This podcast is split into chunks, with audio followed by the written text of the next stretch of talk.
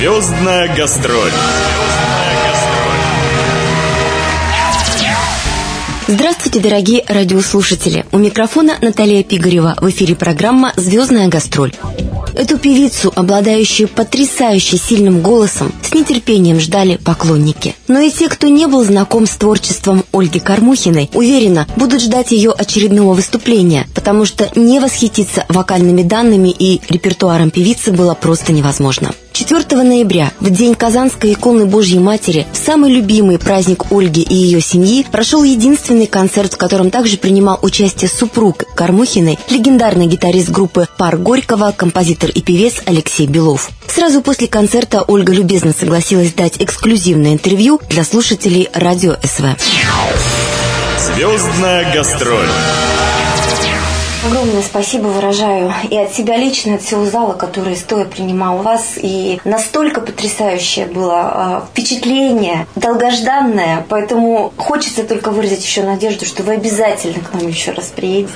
Ну, надеюсь, что приеду. Надеюсь, что просто уже приеду с новой программой. Сегодня праздник моей любимой иконы. Я провела так, как должна проводить его, мне кажется, русская певица. Утром в храме, вечером на сцене, всеми песнями, которые идут из самой глубины сердца. Поэтому и я думаю, то, что люди стоя аплодировали, это, наверное, символизирует не преклонение или не восхищение, это символизирует для меня любовь. Потому что я столько любви отдаю людям, столько ее посылаю в зал. И вообще, я очень люблю действительно русских людей, я очень люблю Россию. Я очень рада, что мое возвращение на концертной площадке начинается самого дальнего востока страны, потому что с востока приходит, восходит солнце, а, и Господь имя ему восток, понимаете? То есть это так символично для меня, я так счастлива, что именно на востоке, именно в Казанскую Божью Матерь я получила такое Божье благословение на новый альбом, на новую концертную деятельность уже в новом качестве.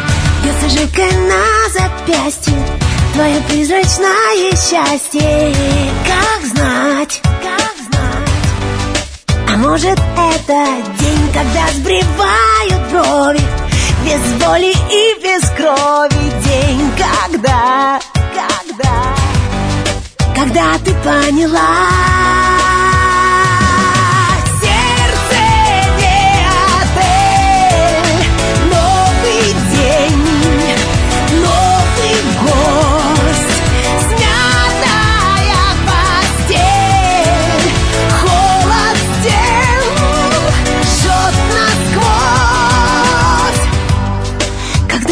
поняла Ольга Кормухина родилась 1 июня 60 года в городе Горький, ныне Нижний Новгород. Выросла в музыкальной семье, хотя родители прямого отношения к музыке не имели. И уже с детства Ольга проявляла к ней интерес, особенно к классической музыке и опере. В 1977 году по окончании школы Ольга поступила в ГИСИ имени Чкалова на факультет архитектура. Однако Ольгу больше привлекало желание петь. В выборе дальнейшего творческого пути будущую певицу поддержал отец. Меня, конечно, в детстве ставили на табуретку, заставляли петь весь популярный репертуар. Потом я сама уже перепела весь теноровый папин репертуар. Он очень любил петь классику. А, Поэтому у меня такой сочный низ. Вот это просто такое удивительное предопределение в жизни мне было дано. Я считаю, что если есть низ, сверх всегда можно наработать. Вот. Но певицей я быть не собиралась. Мама вообще хотела, чтобы я была архитектором. Я три года проучилась на архитектурном. А потом просто меня услышали случайно люди, которые делали фестиваль всесоюзный. На котором и состоялся Ольгин дебют. Это было в 80-м году на Всероссийском джазовом фестивале «Нижегородская весна», где она завоевала гран-при в номинации «Лучший сольный вокал». Ольга исполнила песню «I Believe», впоследствии ставшую одной из любимых. После победы певицу сразу заметили и стали приглашать в различные ансамбли и филармонии, но она выбрала ресторан, поскольку поняла, что нужно научиться петь и накопить опыт. I believe for everyone who go on the street, someone that will come and show the way. I believe, I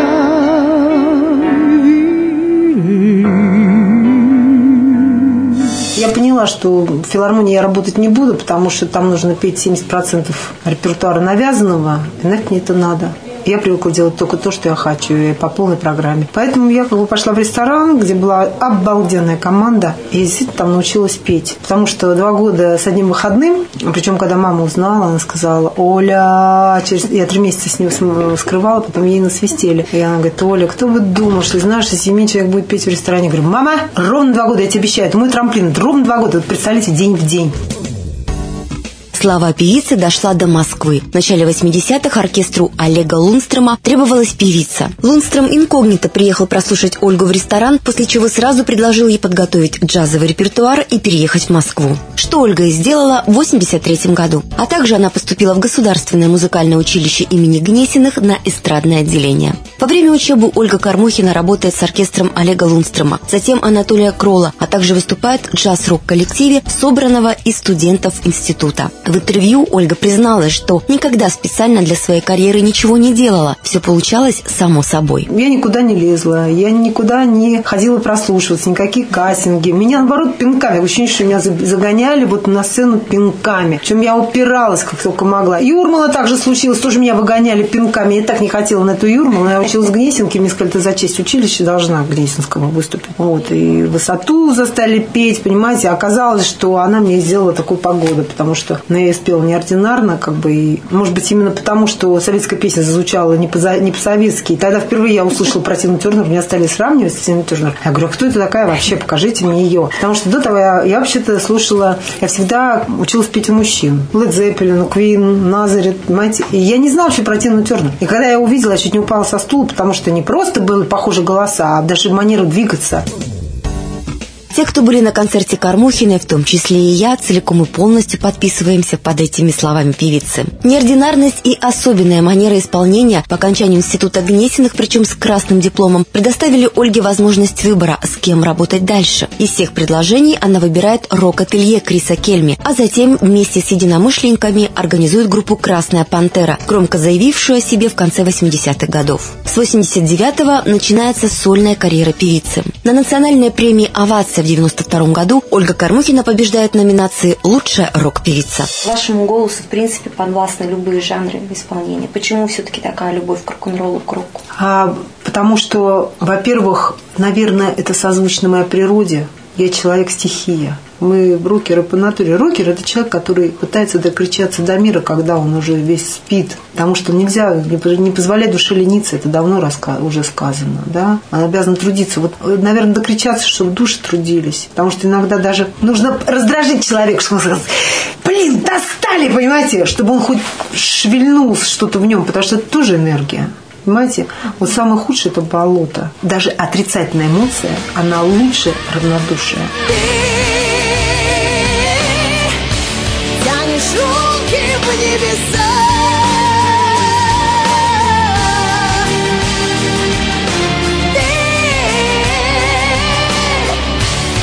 Услышишь голоса.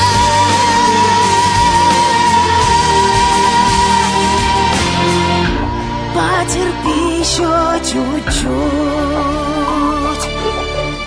мы тебе укажем путь. Звездная гастроль. Но на волне успеха Ольга решает резко сократить количество гастролей и практически перестает сниматься на телевидении. Она задумывается над тем, как и чем ей жить дальше. С такими мыслями она попадает к отцу Николаю на остров Залит в Псковской области. Именно там через некоторое время произошла судьбоносная встреча с Алексеем Беловым. Ольга всегда была влюблена в Алексея как музыканта, а вот он до возвращения в Россию из Америки не только ее не видел, но и не слышал. Господь вот вмешался. Леша очень хотел попасть к отцу Николаю на остров Залит, который был уже к тому времени моим духовником. Вот. И я его туда отвезла. И отец Николай в первый же день нам сказал, венчайтесь. Вы обалдели, честно скажите. Да я обалдели, это не то слово вообще. Вот если не использовать нормативную лекцию, то это трудно передать словами. Мы рванули в разные стороны, при том, при том, что мы друг друга уговаривали всю дорогу, значит, что старец говорит волю Божию, ее надо исполнить. Ты готов исполнить волю Божию? Я скажу, да, все готов. Я, ну, я-то, понятно, была готова. Уже я уже там окормлялась, уже давно. Вот. Ну, короче, когда эти слова прозвучали, казалось, что мы готовы оба. Ну, я прикинула шлангом, же развернулась, подошла к старцу, говорю, ой, батюшка, батюшка, это что, воля Божья? Типа, а он просто так. Он говорит, да нет, я пошутил, идите гуляйте. Ну, пошли гуляли 8 месяцев за ручку, а потом повенчались. И, и на свет появилось еще одно ваше да, произведение, да, да, дочка вообще, Анатолия. Да. Хотите, чтобы она пошла по вашим стопам? Я вообще не хочу ничего в отношении ее. Я хочу, я хочу, чтобы у нее была та же свобода в жизни, которая у меня была после того, как я забрала э, из архитектурного документы, и мама пыталась было противиться, а папа сказал, не мешай, пусть она выбирает сама свой путь. И вот я стала с того момента практически почти что счастливым человеком. Но всему, как известно, свое время. И до такого брака, по мнению Ольги, надо было созреть. И до такого потрясающего творческого партнерства, которое сложилось в дуэте Кармухина-Белов, обоим тоже нужно было накопить опыт.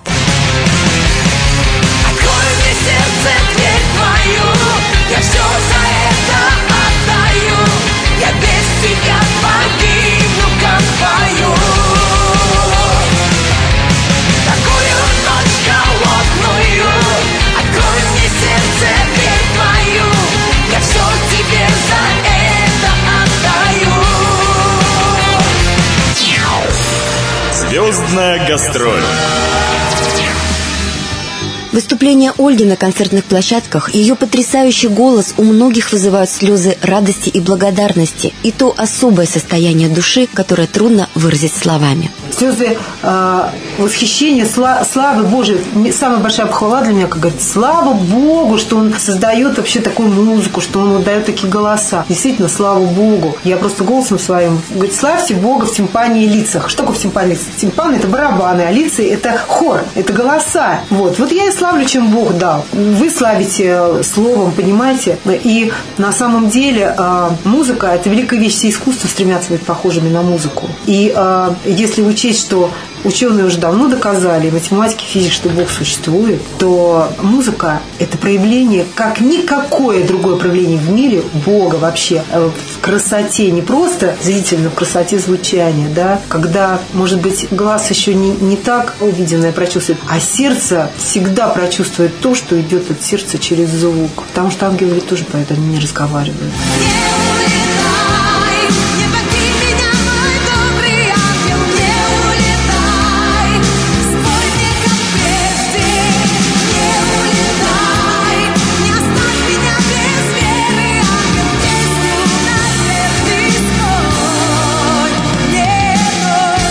хотелось просто людям сказать, чтобы они видели. Когда смотрят, чтобы они видели. Когда они слушают, чтобы они слышали и чувствовали. Чтобы они открывали свои сердца. Потому что иначе жизнь проходит впустую. И человек не живет. И самое это обидное, что никогда уже и жить не будет. Понимаете, какая штука? Ведь дело в том, что хотим или того не хотим, но впереди у нас вечность. Два слова все-таки прям для Камчатки и для слушателей Камчатки. Вообще вот это вот слово вот, Камчатка мне так нравится. Вот знаете, вот есть такое, знаешь, кайма, да, вот окаймляющее. Вот, то есть это вот, вот что-то мне слышится такое именно не предел русской земли, а какой-то выход, ворота какие-то, вот какая-то кайма такая красивая. Действительно, есть такие пейзажи. Если бы вот меня спросили, где бы ты хотела студию, да, я бы вот, наверное, застекленную студию сделала в таком месте, как здесь. Чтобы было видно океан и вот эти вулканы. И ты, ой, я бы орала еще, наверное, страшнее.